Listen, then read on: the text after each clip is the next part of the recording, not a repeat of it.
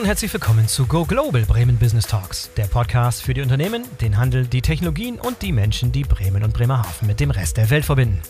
Der Go Global Bremen Business Talks Podcast ist ein Gemeinschaftsprojekt der Wirtschaftsförderung Bremen, der Handelskammer Bremen und der Bremer Senatorin für Wirtschaft, Arbeit und Europa. Ich bin euer Host Boris Felgendreher und heute werfen wir einen Blick auf Japan als attraktiver Absatz- und Beschaffungsmarkt für deutsche Unternehmen. In jüngster Zeit gewinnt Japan wieder zunehmend an Bedeutung für die deutsche Wirtschaft. Deutsche Unternehmen wissen die ökonomische, politische und soziale Stabilität des Landes besonders in Zeiten von geopolitischen Unsicherheiten zu schätzen. Meine Gäste heute sind Markus Schürmann und Dr. Lukas Witoslawski von der Deutschen Industrie- und Handelskammer in Japan und Professor Dr. Tim Goitke von der Hochschule Bremen. Alle drei ausgewiesene Japan-Experten. Los geht's! Hallo Herr Schürmann, hallo Herr Witoslawski, hallo Herr Goitke. Herzlich willkommen zum Go Global Podcast. Schön, dass alle dabei sind. Hallo aus Tokio. Hallo. Hallo aus Tokio habe ich gehört und hallo aus dem hohen Norden, aus Bremen, wo ich mich auch befinde. Das heißt, wir haben eine internationale Schalte heute. So muss es ja auch sein, wenn es ums Thema Japan geht. Wir haben also drei ausgesprochene Experten heute hier in unserem Kreis, damit unsere Zuhörerinnen und Zuhörer so ein bisschen besser verstehen, mit wem wir es hier eigentlich zu tun haben. Wäre es vielleicht gar nicht schlecht, wenn wir so eine ganz kleine Mini- Einführungsrunde machen und einmal kurz zu verstehen, mit welchen Experten wir es hier eigentlich zu tun haben. Herr Schürmann, vielleicht fangen Sie an und können Sie mal in Kurzform darstellen, worin Ihre Expertise in Bezug auf das Land Japan liegt. Ja, das kann ich ganz gerne machen. Erstmal toll, dass wir die Möglichkeit haben, auch zum Thema Japan zu sprechen. Es gibt ja doch immer eine ganze Menge zu erklären. Ja, Markus Schürmann, ich bin hier in Japan seit 1989 auch durchweg beruflich tätig mhm. und jetzt hier in der jetzigen Funktion als Geschäftsführer der Auslandshandelskammer in Japan und Delegierter der deutschen Wirtschaft sind wir natürlich immer dabei, im bilateralen Verhältnis versuchen, das deutsch-japanische bilaterale Verhältnis zu entwickeln, mit Impulsen zu versehen und natürlich in beiderlei Richtung auch Unternehmen an die Hand zu nehmen, dass sie die richtigen Wege beschreiten. Das ist natürlich gerade auch in der jetzigen globalen turbulenten Zeit immer ganz wichtig, dass man da auch eine Menge an Unterstützung bieten kann. Ja, ich glaube, Ihr Job ist hilfreicher und nützlicher und notwendiger als je zuvor. Hier, Witoslawski, so ist es wahrscheinlich bei Ihnen auch. Sie sind der zweite Gast, der sich aus dem fernen Japan zuschaltet. Sie sind auch in Japan vor Ort. Was ist denn Ihr Hintergrund, Ihre Historie in dem Land? Ja, Herr Feldendreh, auch von meiner Seite erstmal das herzliche Dankeschön, dass wir heute miteinander sprechen können. Im Vergleich zu Herrn Schürmann fehlen mir noch ein paar Jahre. Ich habe seit 20 Jahren mit Japan zu tun, von denen ich etwas mehr als die Hälfte auch vor Ort lebe. Ich bin der stellvertretende Geschäftsführer in der Auslandshandelskammer in Japan und in dieser Funktion hauptsächlich für den Dienstleistungsbereich der Organisation zuständig, also der Bereich, der letztendlich dann die deutschen Unternehmen äh, bei ihrem Markteinstieg oder auch beim Marktausbau vor Ort praktisch unterstützt. Und gerne kann ich dann im Verlauf des Gesprächs auch auf die Dienstleistungen eingehen. Und wie Sie schon sagten, Japan ist wieder auf dem Radar von vielen Unternehmen. Und selbstverständlich möchten wir hierbei eine aktive Hilfeleistung anbieten, dass dann auch der Markteinstieg erfolgreich funktioniert. Ja, sowieso sehr, sehr viel Bewegung in den internationalen Beziehungen. Deshalb machen wir auch so viele Folgen mit dem Auslandsthemen weil halt so viel Bewegung gerade drin ist und es ehrlich gesagt auch schwerfällt, das Ganze zu verstehen, die Zusammenhänge zu verstehen und zu schauen, wo eigentlich die Chancen sind und wo sich auch da gewisse Risiken verbergen. Herr Goldke, Sie der Dritte im Bunde sozusagen aus Bremen, von der Hochschule Bremen, aber auch ausgesprochener Japanologe und Japan-Kenner. Und was ist denn Ihre Historie? Was hat Sie eigentlich zurückgebracht? Waren Sie mal lange Zeit in Japan vermutlich, aber haben wieder den Weg zurück nach Bremen gefunden? Ja, hallo auch von meiner Seite. Ja, mein Name ist Tim Goitke. Ich bin hier an der Hochschule Professor für Wirtschaft und Gesellschaft Japan. Sind das tatsächlich auch schon seit 2005 und seitdem und auch schon davor mit Japan befasst. Und wir schicken jedes Jahr Studierende auch nach Japan. Manche auch zur Handelskammer. Insofern kenne ich auch schon Herrn Schürmann wirklich seit den Anfängen hier. Seit 2005, glaube ich. Ja, ich glaube auch. Ne? Also ich glaube, einer meiner ersten Besucher hat mich auch zur Kammer damals geführt in meiner neuen Position. Und wir hatten ja auch immer mal mal wieder Studierende, die dann zum Teil ja auch im Kammernetzwerk geblieben sind. Insofern gibt es auch eine lange Beziehung und immer mal wieder auch Forschungsthemen, die sich mit Japan beschäftigen. Also das sind so die Themen, die uns immer wieder gemeinsam auch befassen und äh, mich persönlich Japan eigentlich schon seit noch längerer Zeit. Ich war vorher auch bei einem Unternehmensverband in Hamburg für Japan zuständig. Also das zieht sich so ein bisschen durch mein Leben, würde ich sagen. Wer von Ihnen spricht denn das beste Japanisch? Gibt es einen Kandidaten, der offensichtlicherweise das beste Japanisch von Ihnen spricht? Das sind alle sehr bescheiden, aber ich würde zumindest aus meiner Erfahrung heraus sagen, ich glaube, Herr Witoslawski ist da der talentierteste. Also zumindest aus der Tokyota-Perspektive, um es mal so auszudrücken. Okay, Herr Goldke, wie sieht es mit Ihren Sprachkenntnissen aus? Nee, also ich sage immer, meine Studierenden sollten am Ende deutlich besser Japanisch können als ich, denn ich bin kein Japanologe tatsächlich, sondern Volkswirt von Hause aus. Insofern. Okay, okay dann lass uns mal reingehen ans Thema. Ich würde vielleicht als erstes vielleicht so einen kleinen Ausblick mal auf das Wirtschaftsklima und die Konjunkturaussichten tatsächlich in Japan einmal darstellen. Japan ist natürlich auch Teil der Weltwirtschaft, das heißt auch schwere Jahre, gerade durch die das Land geht, wahrscheinlich so ähnlich wie in Deutschland. Kann uns einer von Ihnen, Herr Goldke, vielleicht mal so einen kleinen Überblick geben über die aktuelle Konjunkturlage in Japan, mit welchen groben Eckdaten wir es ja eigentlich zu tun haben in Japan momentan? Ja, ich kann da gern vielleicht mal anfangen. Ich glaube, was man immer bedenken muss, ist, dass wir ja in Japan eine Situation haben, dass das Land in den 90er Jahren ja nach dem Platzen dieser berühmten Immobilien- und Aktienblase ja in so eine Phase des Niedrigwachstums und der Rezession gerutscht ist und in der befindet sich das Land ja eigentlich nach wie vor, so mit kleinen mhm. Auf- und Abs. Und natürlich sind da auch die weltwirtschaftlichen Auswirkungen immer wieder zu sehen. Also ja, im letzten Quartal ist es auch in eine leichte Rezession gerutscht, bewegt sich da eigentlich immer doch so ein bisschen auch nah an dieser Nulllinie. Und das hat sicherlich auch natürlich mit der Pandemie zu tun, die Japan ja auch natürlich getroffen hat. Japan hat sich ja sehr stark abgeschottet, auch in der Zeit. Ähm, Ukraine-Krieg sicherlich auch gerade, was das Thema Energie angeht, wo wir später ja wahrscheinlich auch nochmal drauf kommen werden, hat natürlich Einflüsse, auch die steigenden Energiepreise und die Inflation, auch wenn die natürlich für japanische Verhältnisse zwar hoch für, aus unserer Sicht, aber recht niedrig ist. Äh, aktuell äh, liegt so bei glaube ich, ungefähr drei bis vier Prozent in Japan. Das ist natürlich niedriger, als wir das bei uns kennen, aber für Japan ist das schon recht hoch.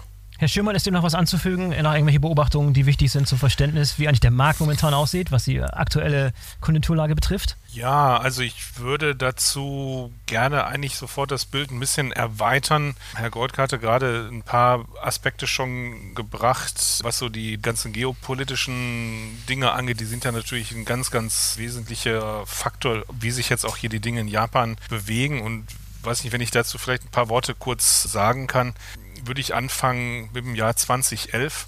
Ja, das ist ja allen bekannt, das Stichwort Fukushima hat sich ja auch in den Köpfen in Deutschland eingebrannt. Und seit dem Zeitpunkt kann man eigentlich sehr schön sehen und beobachten, dass da auch in Japan angefangen wurde, vieles zu verändern. Das Outgoing Foreign Direct Investments, also die nach außen gerichteten Auslandsinvestitionen, sind seit dem Zeitpunkt eigentlich sehr, sehr stark angestiegen. Die hängen unter anderem eben mit der Frage zusammen, was ist nach Fukushima möglich an Wiederaufbau. Da sind erstmalig auch Themen hochgekommen wie Lieferketten.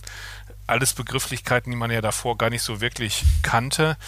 Und gut, da hat Japan sich zu entschieden, eben das sogenannte FDI doch wesentlich stärker zu forcieren. Man kann die Zahlen auch nach OECD eigentlich wunderbar sehen. Es liegt jetzt bei 164 Milliarden Dollar. Das japanische ist deutlich über dem chinesischen und auch dem südkoreanischen FDI. Also da spielt Japan ganz klar in der ersten Liga äh, mit. Und das führt natürlich eben dazu, dass Japan seit dem Zeitpunkt auch wesentlich sichtbarer geworden ist, damals war, glaube ich, auch noch ein ganz wichtiger Aspekt, nämlich, dass damals der Premierminister Abe ins Amt kam und bis zu seinem Ausscheiden ja auch kontinuierlich hier der Regierungschef war und dadurch es auch geschafft hat, Japan global, ich sag mal, wieder zu positionieren und auch sichtbar zu machen. Er ist auch immer mit vielen Delegationen in der Welt unterwegs gewesen und hat Japan da auch ganz einfach wieder neu positioniert. Und dann danach, wie gesagt, ich fasse das jetzt vielleicht mal nur kurz zusammen, weil das wird sich sicherlich auch im weiteren Dialog so gegenseitig ein bisschen ergeben. Und dann kam natürlich auch die Trump-Ära, die die Welt auch irgendwie durchgeschüttelt hat und hier Japan natürlich noch ganz besonders auch aus der verteidigungspolitischen Perspektive hat auch da durchaus ausgelöst, dass Japan und Deutschland da auch schon wieder ein bisschen enger zusammengerückt sind. Dann kam EU-Japan-Freihandelsabkommen, was es auch nochmal beschleunigt hat. Die Wertepartnerschaftsthemen, die dann auch in die ganze Diskussion eingeflochten wurden und das hat jetzt eigentlich doch sehr, sehr viel an Momentum auch bilateral beigetragen. Das hat ja schon viel ausgesagt über die historischen Beziehungen auch zwischen Deutschland und Japan, über die wir vielleicht noch mal ein bisschen gleich im, im Detail eingehen. Auch schon ein paar so Meilensteine, die es wirklich in der Geschichte gab, die das Verhältnis geprägt haben. Lassen vielleicht als nächstes so einen überordneten Blick werfen über die Geschäftslandschaft in Japan. Welche Industrien? Ich glaube, da haben die meisten ein recht gutes Bild von, aber da gibt es vielleicht auch Nuancen und vielleicht auch Verschiebungen, Entwicklungen, die sich in den letzten Jahren dort entwickelt haben, die den meisten vielleicht nicht so unmittelbar ersichtlich sind. Herr Goldke, wollen Sie vielleicht mal so einen ersten Aufschlag machen, um um uns so einen Überblick zu geben über die wichtigsten Industrie- und die Schlüsselsektoren in der Wirtschaft in Japan. Ja, ich glaube, wenn man sich das mal so im großen Bild anschaut, dann kann man ja feststellen, dass Deutschland und Japan da eine ziemlich ähnliche Struktur haben. Wir sind beide ja. sehr groß im Bereich Automobil, Maschinenbau tätig, ähm, Anlagenbau, sowas in der Richtung. Das zeichnet ja beide Länder aus. Und dann kommt natürlich noch so ein bisschen der Bereich äh, Chemie dazu, Pharmazie, wobei da Deutschland ein bisschen stärker ist als Japan. Das sind sicherlich so die ganz großen Bereiche. Und ansonsten natürlich auch eher Nischenthemen. Aber Japan ist natürlich noch sehr stark in der Elektronik, im Bereich Unterhaltungselektronik, ähm, Chip, sowas. Das sind, glaube ich, so die ganz großen Bereiche. Soweit vielleicht so der erste Überblick. Aber im Detail können das sicher die Kollegen in Tokio noch mal etwas detaillierter auch ausführen. Ja, vielleicht, Herr Wituslawski, vielleicht die Chance für Sie einzusteigen in die Diskussion, um uns ein bisschen im Blick aus der ersten Hand sozusagen zu gehen, wie die Landschaft tatsächlich in Japan ausschaut. Ja, gerne. Wie Herr Reutke schon gesagt hatte, also auch in Japan sprechen wir natürlich über einen Hochtechnologiestandort, der in vielen Bereichen auch durchaus, sagen wir mal, in vielen Industriebereichen auch eine Konkurrenz zur deutschen Industrie darstellt. Es gibt Bereiche, in denen die japanischen Unternehmen, äh, würde ich sagen, weiter sind. Aber es gibt auch einige Bereiche, in denen durchaus jetzt, wenn man von Geschäftspotenzialen sprechen würde, sich für die deutschen Unternehmen Geschäftsmöglichkeiten ergeben und vor allem einem Bereich, den man vielleicht nicht unbedingt im Auge hat, wenn man über äh, Japan spricht, weil man ja doch über Jahrzehnte hinweg irgendwo als der Vorreiter für das Lean-Management in der Produktion gesehen worden ist. Und zwar das gesamte Thema der Digitalisierung in der Industrie. Mhm. Und äh, hier haben wir auch ein bisschen anknüpfend auf das, was Herr Schürmann gesagt hatte, mit den Direktinvestitionen der japanischen Unternehmen im Ausland festgestellt, dass sich dann doch sehr häufig der japanische Mittelstand Deutschland mit der Digitalisierung schwer tut. Es sind dann sehr häufig die OEMs, die T1s, äh, die dann ins Ausland gehen, hier spezifisch dann vielleicht auch vor allem in den Asienmärkten. Und wenn es dann darum geht, jetzt Beispiel, sagen wir mal, heterogene Maschinen zusammenzuführen und vielleicht äh, dann auch eine Produktionsanlage aufzubauen, bei dem das eine Gerät mit dem anderen kommunizieren muss, dann stoßen dann doch häufig äh, japanische Hersteller irgendwo auf Schwierigkeiten.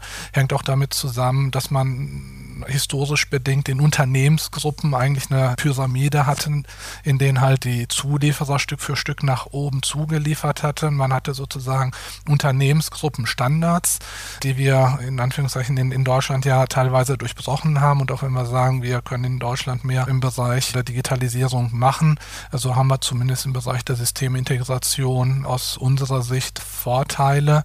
Und wir sehen es auch in ähm, der Zusammenarbeit zwischen japanischen und deutschen Unternehmen Unternehmen, dass die japanischen Unternehmen sich auch genau für diesen Bereich interessieren. Und anknüpfend auch ähm, an das, was Herr Schürmann schon angedeutet hatte mit den Direktinvestitionen, auch die Thematik von Drittmarktgeschäften für deutsche Unternehmen hier eine entsprechende Rolle spielen. Genau zum Beispiel der Punkt oder den Bereich, den ich jetzt angesprochen hatte mit der Systemintegration, ist einer dieser Bereiche, wo wir beobachten, dass durch die Kooperation deutscher und japanischer Unternehmen im Drittmärkten entsprechende Geschäftspotenziale geschöpft werden können. Sprich, sagen wir mal, auch wenn der Gesamtmarkt in Japan an für sich als solches, jetzt was die rein Zahnlage angeht, vielleicht als Einzelmarkt nicht gewachsen ist oder nicht so stark gewachsen, so ist in der Gesamtbetrachtung der japanische Markt für die deutschen Unternehmen doch äußerst interessant.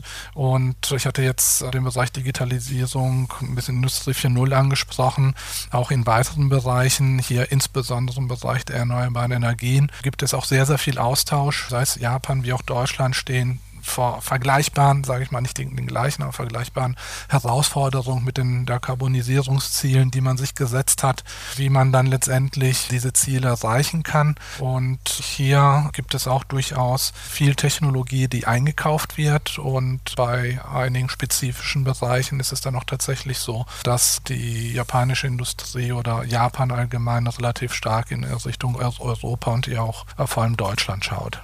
Vielleicht um hier schon mal zwei Bereiche abzudecken. Natürlich gibt es auch mehr. Ja, Sie haben eben ein sehr, sehr interessantes und wichtiges Stichwort genannt, und zwar das Stichwort Mittelstand. Da würde mich interessieren, Deutschland ist ja nun sehr, sehr bekannt für unseren starken deutschen Mittelstand. Das ist was sehr, sehr Deutsches, sind wir sehr, sehr stolz drauf. Und auch dieses Verhältnis zwischen dem Mittelstand und den großen Konzernen.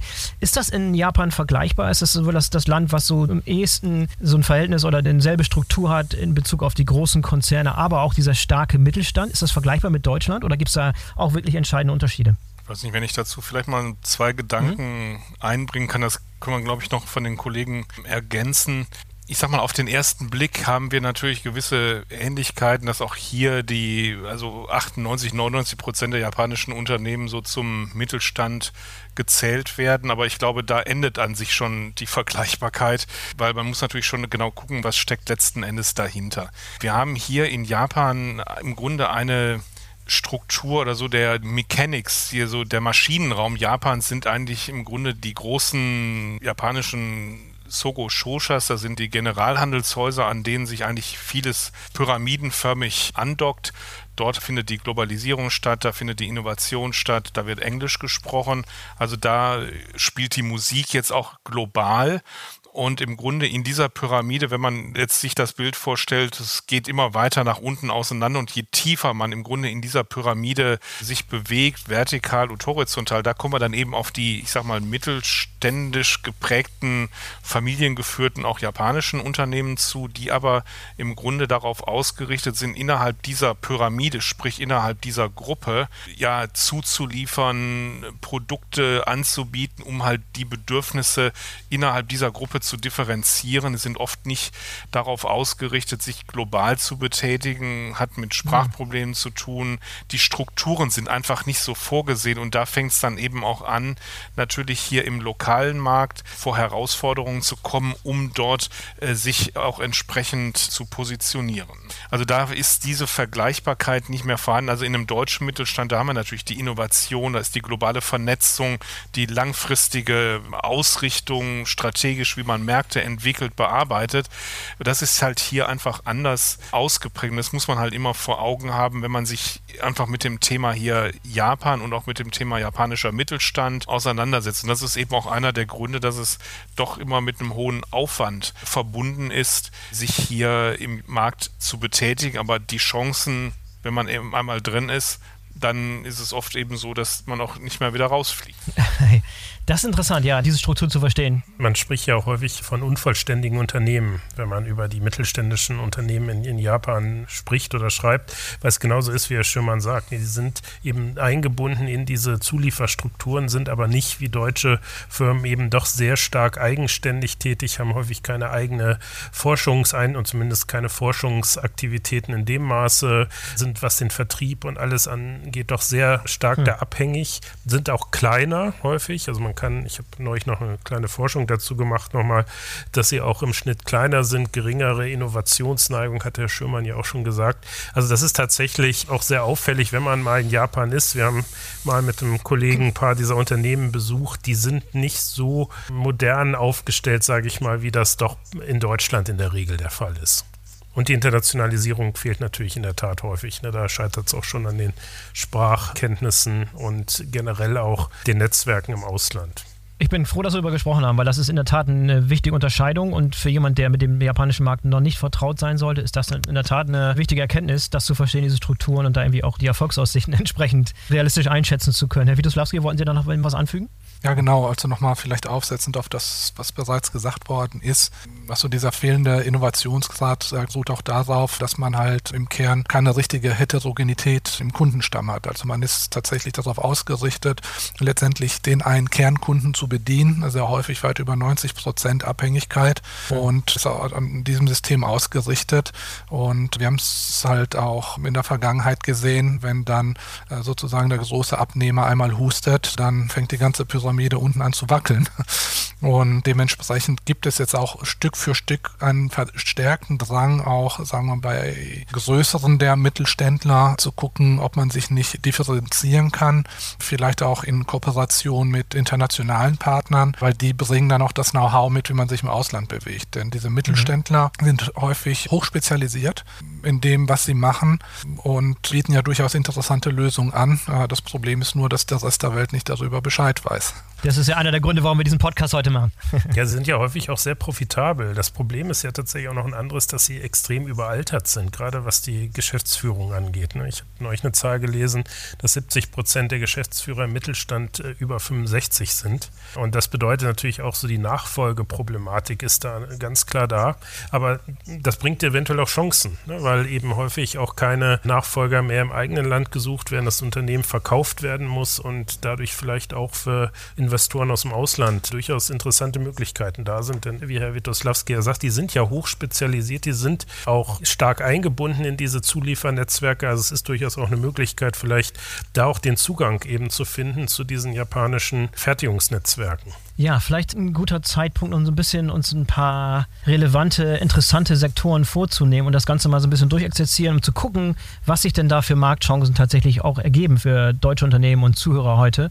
Und vielleicht ein paar interessante Schlüsselsektoren sind schon gefallen. Vielleicht sollen wir anfangen mit erneuerbaren Energien. Steht irgendwo überall ganz oben. Energiekrise ist wichtig. Überall ist das Thema CO2-Emissionensenkung, Klimawandel ist ein großes Thema in beiden Ländern, sowohl in Deutschland als auch in Japan. Vielleicht sollten wir da mal einsteigen da kann ich vielleicht aus meiner eigenen Historie berichten. Ich habe in den Jahren 2006, 7, 8 mal in der deutschen Solarbranche gearbeitet. Als es noch eine deutsche florierende Solarbranche gab, so einen ersten, ersten Boom sozusagen, der dann relativ schnell vorbei war. Aber auch damals haben wir uns nicht wirklich mit dem Markt Japan beschäftigt. Das war mal so ein Buch mit Siegen Siegeln und galt als sehr, sehr abgeschlossen und hermetisch abgeschlossen und wirklich nicht zugänglich für einen Solaranbieter aus Deutschland. Vielleicht hat sich das inzwischen geändert und wie sieht denn heute die Situation aus, wenn ich heute ein Solaranbieter bin beispielsweise oder Windkraft, Offshore-Windkraft beispielsweise oder Wasserstoff?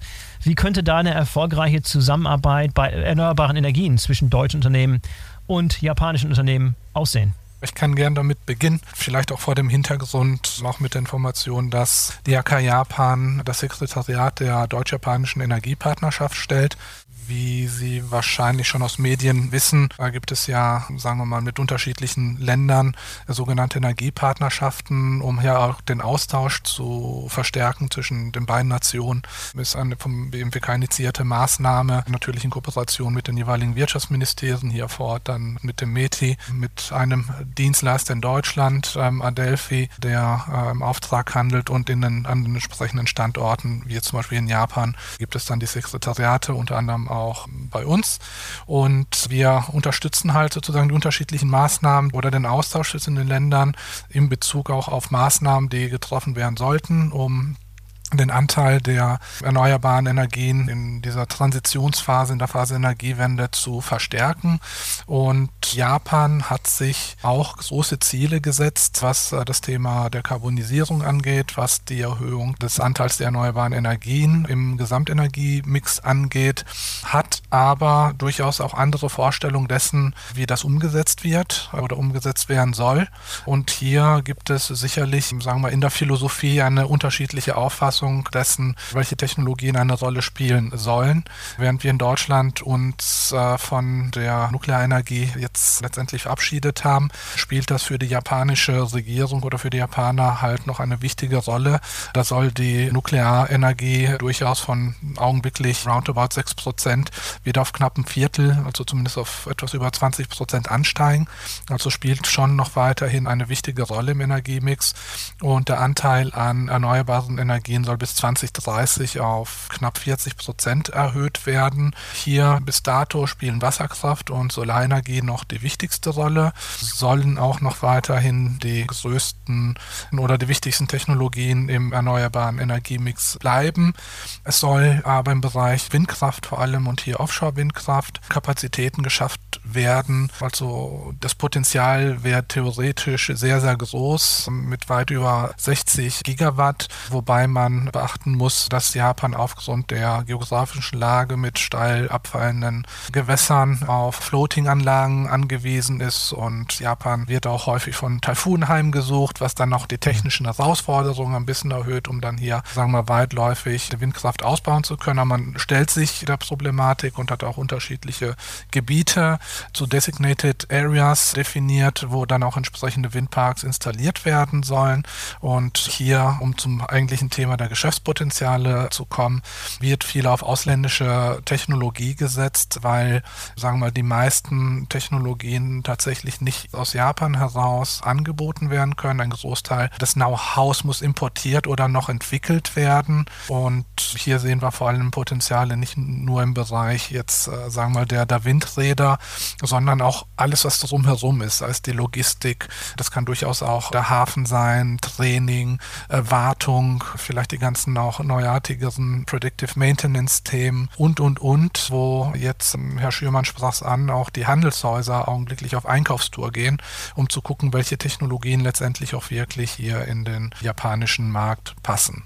Und ich würde das jetzt erstmal hier belassen, was das Thema Windkraft angeht. Sicherlich sollten wir uns vielleicht nachher nochmal kurz über das Thema Wasserstoff unterhalten, was ja durchaus beide Länder auch interessiert und bewegt. Ja, ich finde es so besonders ironisch, ist vielleicht der falsche Ausdruck, aber bemerkenswert, dass einer der Faktoren, der unseren Ausstieg aus der Atomindustrie beschleunigt hat, damals dieser Vorfall in Fukushima war.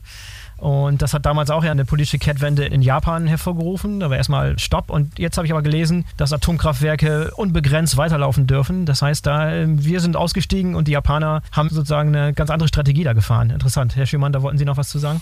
Ja, das ist natürlich wirklich eine spannende Entwicklung und man muss eigentlich aus der Beobachtung hier vor Ort sagen, dass japanische Gesprächspartner sich eigentlich die Augen reiben und mit dem Kopf schütteln, wie wir in Deutschland mit der Thematik umgehen. Wie viele andere Länder übrigens auch, ne? Ja, ja, in, in der Tat. Also da gibt es schon interessante Beobachtungen. Ich möchte das auch gar nicht werten, aber ich glaube, man muss einen Gesichtspunkt immer vor Augen halten, warum Japan doch wieder stärker auf Atomenergie setzt. Ich meine, wir müssen immer bedenken, wir sind hier auf einer Insel, das dürfen wir nicht vergessen. Und dadurch sind per se erstmal völlig andere Abhängigkeiten vorhanden. Wir haben ja keine Unterseekabel oder sonstige Möglichkeiten, dass man, wenn irgendwo ein Stromausfall ist, dass man sich aus dem Nachbarland irgendwo was rüberholt. Das ist ja in Deutschland einfach anders möglich, was da auch eben Energiesicherheit angeht. Also das ist für Japan natürlich essentiell wichtig und dass sie da erstmal aus einer anderen Ecke gedanklich kommen, denke ich, kann man da schon ganz gut nachvollziehen. Das ist erstmal so das Thema Sicherheit und die Stabilität. Das ist halt einfach in den Menschen hier überall verankert und das treibt natürlich auch die Entscheidungsfindung und auch Entwicklungen auch in dieser Thematik. Ein anderer Gesichtspunkt, denke ich, hängt auch noch mit einem Wettbewerbsfaktor zusammen ich meine, Japan hat ja über viele Jahre sehr stark auf Atomkraft gesetzt, hat da Technologien auch selber entwickelt und auch global ja ist entsprechend unterwegs.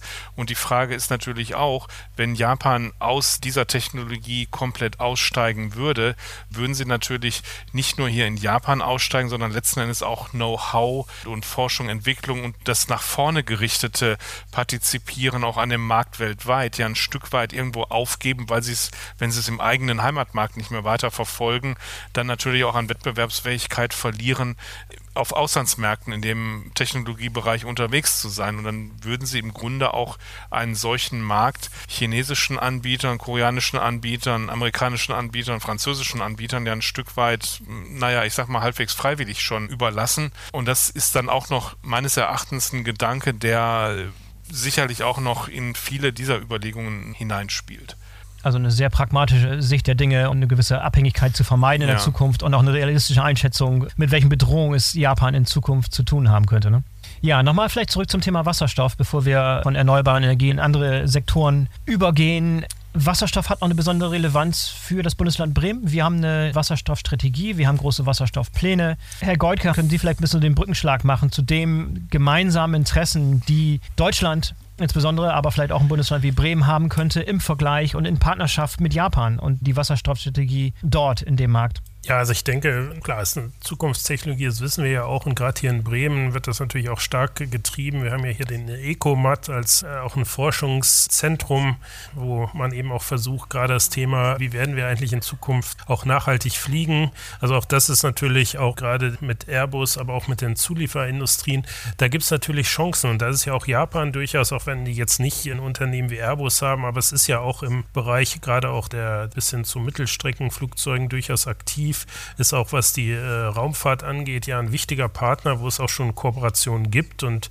ich weiß auch tatsächlich hier von den Bremer Kollegen hier von Ecomat, dass man da durchaus mit Japan bereits äh, relativ enge Forschungskooperationen hat. Die Frage ist natürlich immer diesem ganzen Wasserstoffthema, wann ist das wirklich so weit, dass man in eine realistisch kommerzielle Nutzung einsteigen kann? Also ne, wann bringt es auch tatsächlich mehr als mit staatlichen Geldern geförderte Forschung? Die ist schon da, die gibt es auch Kooperation, aber die Marktfähigkeit, das ist natürlich immer noch der nächste Schritt, ne, der aber jetzt wahrscheinlich natürlich relativ schnell kommen wird, aber da gehen die Meinungen natürlich auseinander, wie weit wir da nun wirklich schon sind.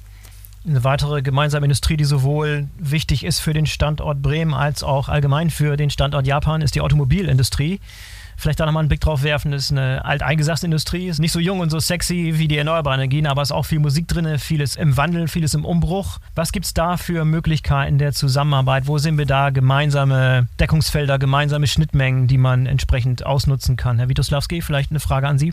Ja, ich meine, wir sind ja zwei große Automobilnationen und gibt ja durchaus Bereiche, in denen wir konkurrieren, aber durchaus auch Bereiche, wo die Länder oder die Automobilhersteller andere Strategien verfolgen. Was wir beobachten, ist ja in Zeiten des Wandels, dass wir auch hier wieder eine leicht abweichende Strategie haben in Bezug auf, welche Technologien sich gegebenenfalls durchsetzen könnten. Die Japaner hatten ja sehr früh mit Hybridantrieben begonnen und ja. auch was das Thema Elektro Elektromobilität angeht, darf man nicht vergessen, dass das Nissan eigentlich mit dem Leaf einer der ersten Hersteller war, die sich ja da irgendwo, sagen wir mal, mit einem irgendwie in den Markt gewagt haben und damals gab es auch noch mehr Ideen, was das Thema Infrastruktur, Ladeinfrastruktur anging, also mehr Ideen oder sagen wir ambitioniertere Ziele. Die haben sich dann nicht so schnell entwickelt, wie man es sich erhofft hatte. Toyota hat dann auch stärker auf das Thema Wasserstoff gesetzt. Wir haben ja auch mit dem Mirai ein Fahrzeug, das in die Serienproduktion gegangen ist, jetzt auch in zweiter Generation.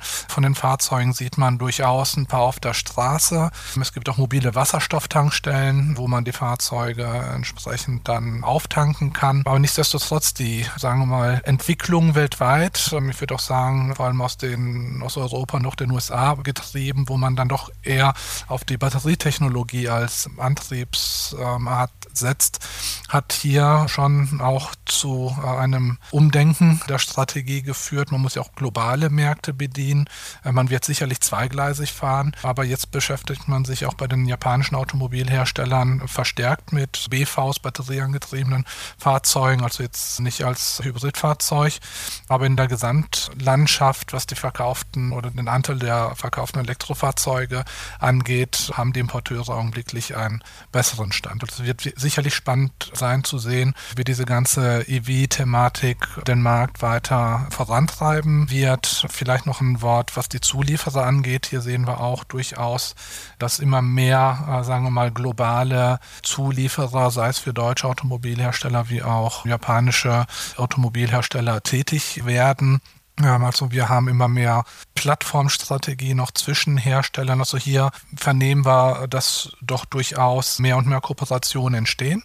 Und vielleicht noch abschließend ein Bereich, wo wir denken, dass, sagen wir mal, die deutschen Unternehmen durchaus äh, Lösungen anbieten, die auch von japanischen Unternehmen jetzt sozusagen gerne genutzt werden, weil man da vielleicht die Entwicklung nicht so stark nachverfolgt hat wie in Deutschland, ist das ganze Thema ADAS, also das autonome Fahren, wo augenblicklich die deutschen Zulieferer über aus Industriesicht gesehen interessantere Lösungen verfügen.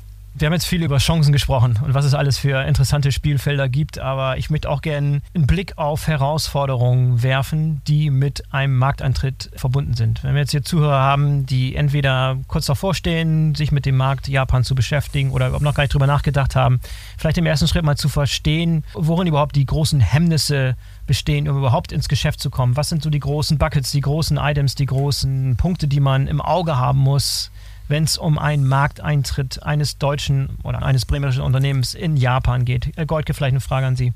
Ja, ich glaube, man muss ja verschiedene Ebenen betrachten. Die erste Ebene ist natürlich immer eher so die interkulturelle. Wir wissen ja alle, Japan ist natürlich ein Land, das ist uns äh, manchmal ein bisschen fremd. Da gibt es auch die Sprachbarrieren.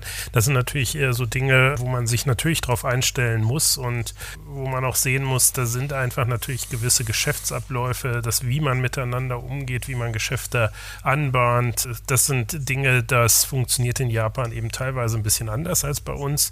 Auf der anderen Seite gibt es natürlich auch strukturell etwas anders geartete Dinge, was äh, Zulassungen, was äh, Regularien angeht. Das gilt natürlich für jedes Land irgendwie. Das ne? ist jetzt auch nicht unbedingt, glaube ich, Japan-spezifisch, aber Japan hat natürlich schon auch in gewissen Bereichen einfach andere äh, Wege beschritten, auf die man sich dann da einstellen muss. Und das sind für mich eigentlich so die beiden großen Bereiche, wobei dieser interkulturelle sicherlich der größte ist. Also ich mache manchmal auch so Beratung von Firmen und da höre ich dann doch immer wieder, dass man sagt, ja, wir verstehen unsere japanischen Partner gar nicht, wir wissen nicht genau, was die jetzt eigentlich meinen. Das ist doch immer so ein bisschen unspezifisch in der Kommunikation, bis man dann wirklich zu einem Geschäft kommt oder zu einer Zusage. Das dauert halt immer sehr lange.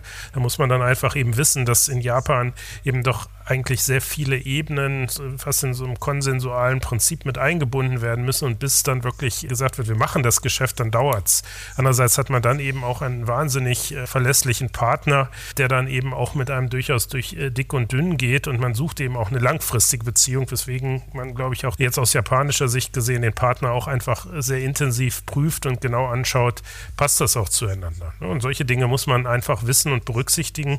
Dann geht das, glaube ich, schon. Also ich glaube, wir sind uns auch als Deutsche mit den Japanern gar nicht so fremd. Also das funktioniert, glaube ich, schon ganz gut, wenn man sich auf so ein paar grundlegende Spielregeln und grundlegende kulturelle Unterschiede einfach auch einstellt.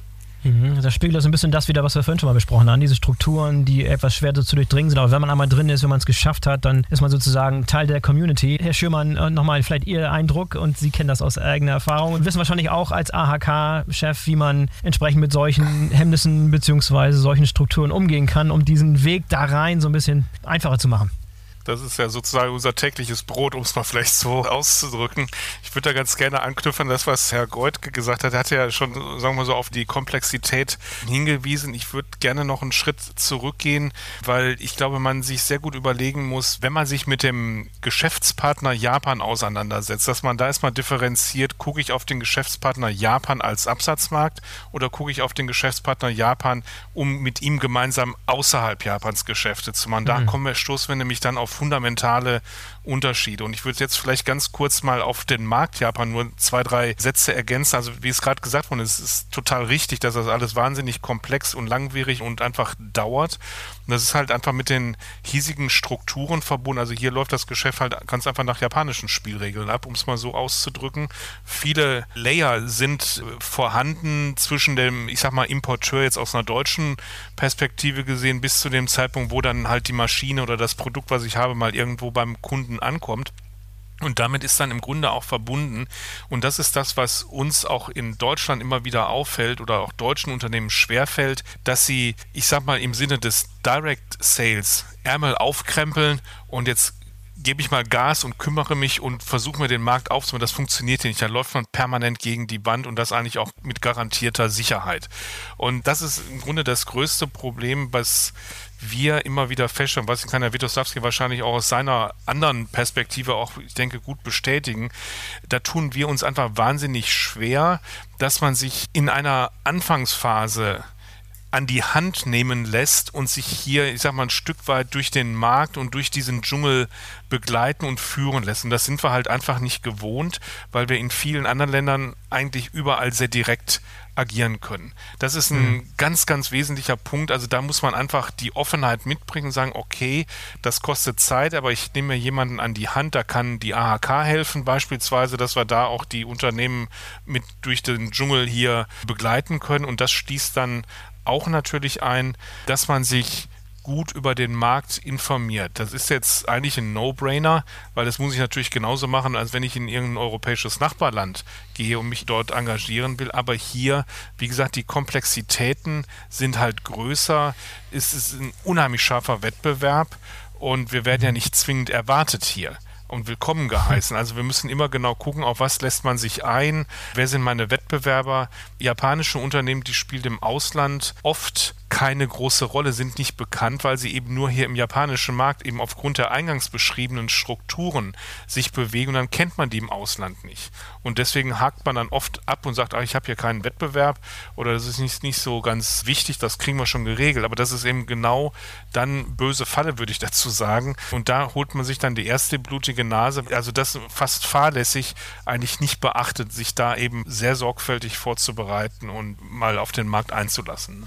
Und, und das halte ich also doch für eine ganz wesentliche Sache, ja. Hm. Ja.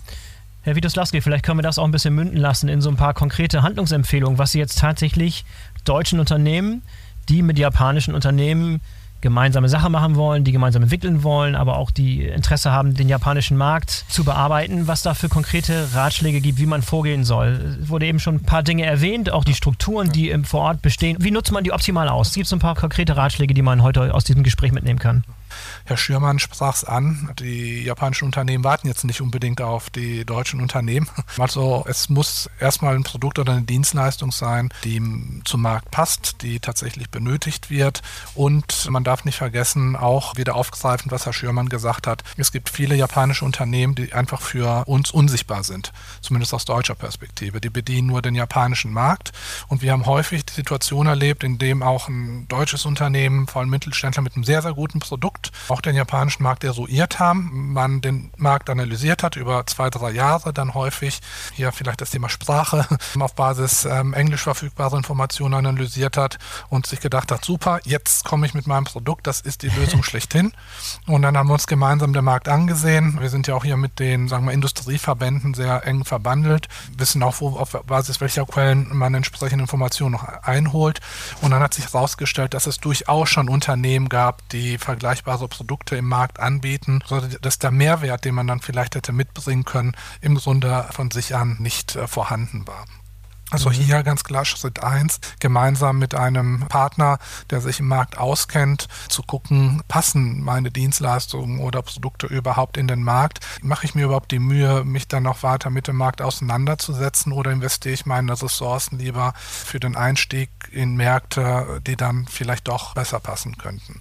Äh, also sozusagen auf Teufel komm raus, vielleicht über eine Preisstrategie in den Markt zu kommen, das würden wir nicht empfehlen. Und äh, Schritt 2, klar, wenn man dann bemerken beachten sollte, gut, das Produkt oder die Dienstleistung hat eine reelle Marktchance, ist dann die zentrale Frage, wie steige ich eigentlich in den Markt ein?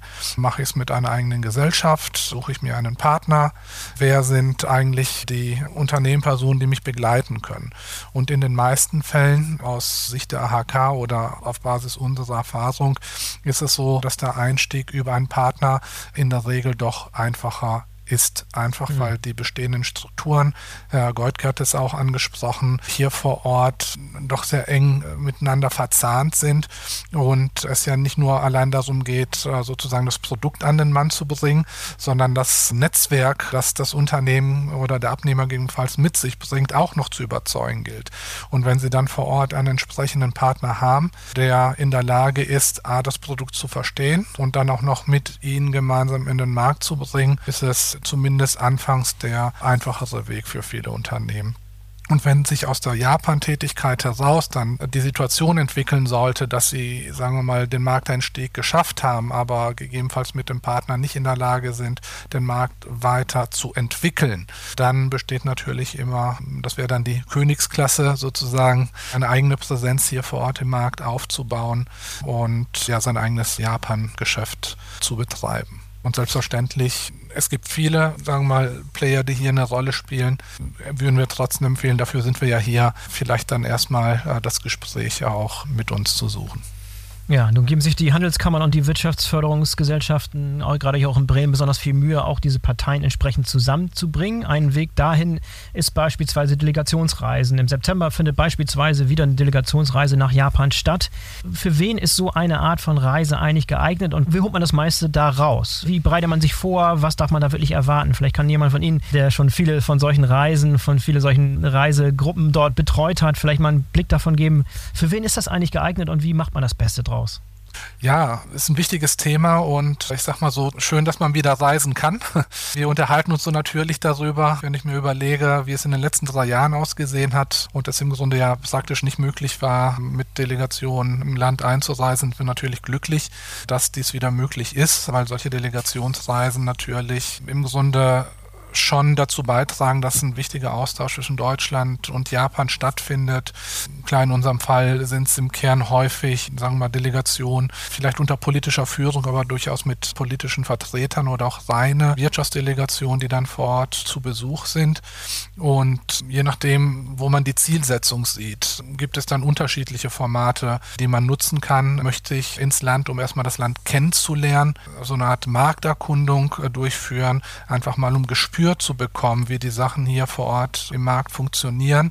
Oder beschäftige ich mich tatsächlich mit dem Einstieg im Markt, möchte mit potenziellen Geschäftspartnern sprechen? Dann gibt es auch spezifische Formate, die darauf abzielen, eine Delegation zu empfangen, um halt hier vor Ort Geschäftspartner zu treffen. Oder es gibt dann auch Delegationsreisen, sind häufig dann gemischte Reisen mit Vertretern aus Wirtschaft, Wissenschaft, Politik, wo es darum geht, zu spezifischen Themen auch einen Austausch zu ermöglichen, weil letztendlich, klar, man möchte vielleicht was verkaufen, aber der Fokus äh, liegt vielleicht nicht immer darauf, was verkaufen zu können, sondern erstmal zu gucken, wie kann man vielleicht auch gemeinsam Sachen angehen und Lösungen finden, um vielleicht auf Probleme reagieren zu können, die in den beiden Märkten irgendwo vernommen werden.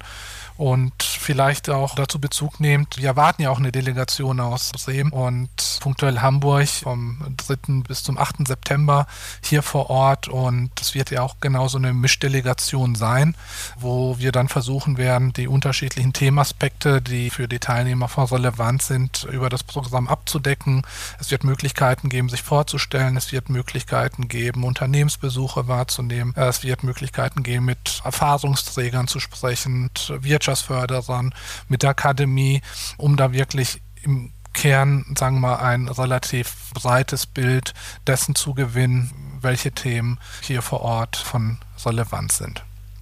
Ja, wenn das Gespräch heute eins gezeigt hat, ist es, dass man sich den Markt vor Ort angucken muss. Man muss den Markt verstehen. Es ist sehr, sehr schwierig, ihn zu verstehen. Das heißt, bei so einem Podcast kann man ein gewisses Erstinteresse wecken und ein gewisses Erstbedürfnis an Informationen decken, aber man muss sich ein richtiges Bild vor Ort machen und da ist so eine Art von Delegationsreise wahrscheinlich ideal geeignet. Vielleicht, Herr Goldke, abschließend, Sie hatten vorhin kurz erwähnt, dass Sie auch beratend tätig sind. Vielleicht noch ein paar Ratschläge für Unternehmen, die darüber nachdenken, solche Delegationsreisen zu machen. Was sind dann noch Tipps, die Sie dem anfügen können, was Herr Witoslawski gerade gesagt hat, beziehungsweise gibt es auch noch weitere gute Ideen, die Sie schon in der Praxis gesehen haben? Ja, ich glaube, das, was Herr Witoslawski gesagt hat, ja, das ist alles genau richtig. Ich glaube, ein Punkt vielleicht noch, ich glaube auch, dass der Austausch innerhalb der Delegationsreise ist eben mhm. auch ein wichtiger. Man erlebt ja das Land jetzt auch gemeinsam und es ist ja gerade auch eine gemischte Delegation mit Wirtschaft und Politik. Und es geht häufig ja auch um die Frage der politischen Flankierung, gerade für den Mittelstand auch, wie schaffe ich das auch? Und ich glaube, das ist auch ein ganz wichtiger Punkt. Letztlich geht es halt um die Möglichkeit, so ein bisschen die Rahmenbedingungen äh, vor Ort kennenzulernen. Dafür ist so eine relativ allgemein aufgesetzte Delegation, glaube ich, immer eine super Gelegenheit. Und das dann aber eben auch gut vorzubereiten, dass man genau weiß, wo fahre ich da eigentlich hin, warum fahre ich da hin und auch die Nachbereitung. Also ich kenne das selbst, ich habe früher, als ich noch für einen Unternehmensverband ja auch tätig war, selbst solche Delegationsreisen organisiert und begleitet, dass dann, dann häufig, man kommt zurück und geht gleich wieder ins Tagesgeschäft und dann bleibt das auch liegen. Das heißt, dann auch wirklich dran zu bleiben, die ganzen Visitenkarten, die man da eingesammelt hat, auch wirklich nachzubearbeiten, sich nochmal die Unterlagen anzusehen, zu sagen, okay, was machen wir denn jetzt? Was ist der nächste Schritt und wie wollen wir jetzt auch weitergehen? Ich glaube, das ist das Wichtige, was in der Tat häufig dann aber ein bisschen hinten runterfällt. Ja, sehr gute Ratschläge. Ich lasse auf jeden Fall ein paar Links und ein paar Details, ein paar Informationen in den Shownotes für Leute, die und Zuhörer, die Interesse haben. Aber für heute sage ich schon mal äh, vielen Dank, Herr Schürmann, vielen Dank, Herr Widoslawski, vielen Dank, Herr Goldke, für das interessante Gespräch. Sehr gerne. Sehr gerne. Wir haben es bereits erwähnt, wir konnten hier wirklich nur an einigen Themen ein bisschen an der Oberfläche kratzen. Wir konnten nicht in das Detail gehen, das wir eigentlich wollten, aber dafür sind ja auch solche Delegationsreisen gedacht und vielleicht machen wir nochmal eine zweite Folge zum Thema Japan. Da ist anscheinend noch sehr, sehr viel mehr zu besprechen, aber das war schon mal ein sehr, sehr guter Überblick. Vielen Dank für das interessante Gespräch von drei Fachleuten wie Ihnen. Dankeschön. Dankeschön. Dankeschön. Tschüss. So, das war der Go Global Bremen Business Talks Podcast zum Thema Japan. Wenn es euch gefallen hat, dann solltet ihr in Zukunft öfter mal reinhören. Am besten ihr abonniert den Podcast, damit ihr keine der kommenden Folgen verpasst. Unternehmen, die Beratungsbedarf beim Thema Japan sehen, können sich vertrauensvoll an den Geschäftsbereich International der Handelskammer Bremen die Deutsche Außenhandelskammer in Japan, das Team International der Wirtschaftsförderung Bremen oder an das Referat Internationales bei der Bremer Senatorin für Wirtschaft, Arbeit und Europa wenden. Weitere Informationen zu der angekündigten Delegationsreise nach Japan findet ihr in den Show Notes. Für heute sage ich Tschüss und auf Wiederhören. Bis zum nächsten Mal. Euer Boris Felgendreher.